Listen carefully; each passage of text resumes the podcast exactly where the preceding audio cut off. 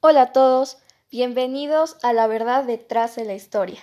Espero se encuentren muy bien. Soy Jessica Rodríguez Guerra. El episodio de hoy es El muralismo en México.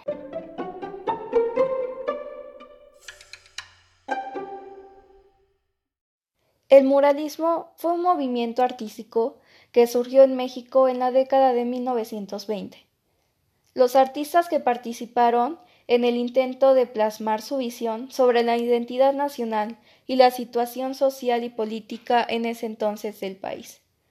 Los tres más grandes fueron David Alfaro Cirqueiros, Diego Rivera, que es muy famoso en México, y José Clemente Orozco.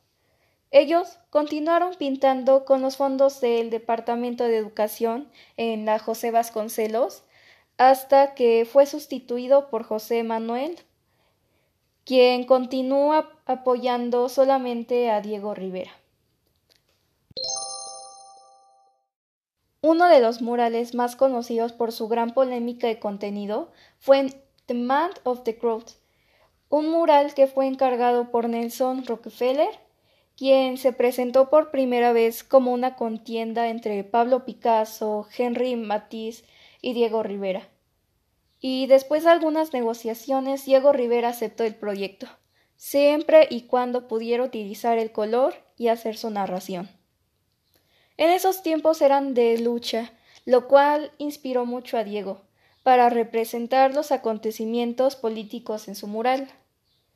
Y aunque Diego explicó sus ideas y puntos de vista políticos a Nelson antes de pintar el mural, Nelson le pidió modificarlo después de haber sido aceptado, lo cual hizo que Diego se negara a modificarlo, y el mural fue destruido tristemente. Después de este incidente, se le prohibió a Diego pintar en los Estados Unidos durante algún tiempo, lo cual motivó a la comunidad artística de Nueva York a tomar acción. El incidente, junto a algunos expresionistas abstractos, a pesar en lo que pasó, Así se les dio una plataforma para expresar sus puntos de vista acerca de la política y el arte público. Y un año más tarde, Diego volvió a pintar el mismo mural, pero esta vez en el Palacio de las Bellas Artes, que está en la Ciudad de México, donde representó a la orientación comunista como un símbolo de esperanza.